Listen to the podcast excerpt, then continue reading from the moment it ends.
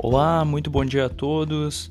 Vamos começando mais uma semana. Aqui Daniel Boas, analista de macroeconomia do Banrisul, e você está ouvindo o Morning Call Banrisul Afinidade, do dia 8 de agosto.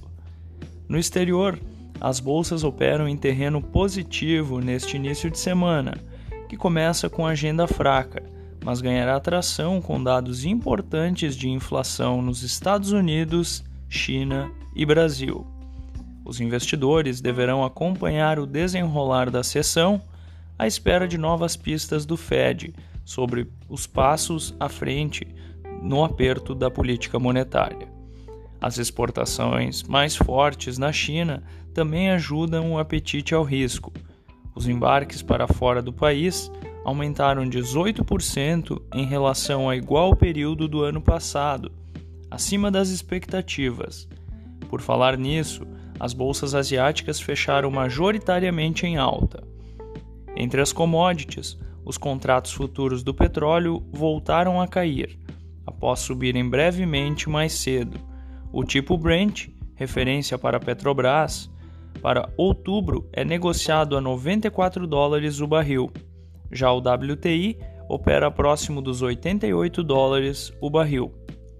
O minério de ferro, negociado na bolsa de Dalian, teve alta de 4% e é vendido na casa dos 109 dólares. Estas foram as notícias internacionais.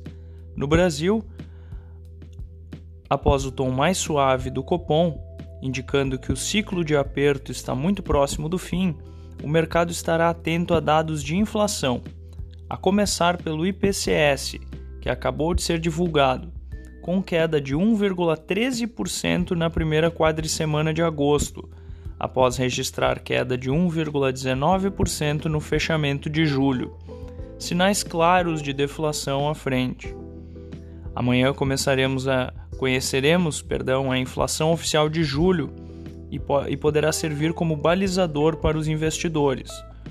O aumento acima do esperado das exportações na China e sinal positivo das bolsas internacionais deverão ajudar o Ibovespa, enquanto o dólar mais fraco ante pares e também ante moedas emergentes tende a favorecer o real.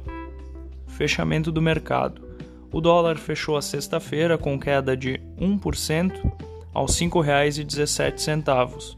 O Ibovespa subiu 0,5% aos 106.471 pontos, e o S&P 500 caiu 0,16% aos 4.145 pontos. O DI para janeiro de 2024 ficou estável a 13,02%.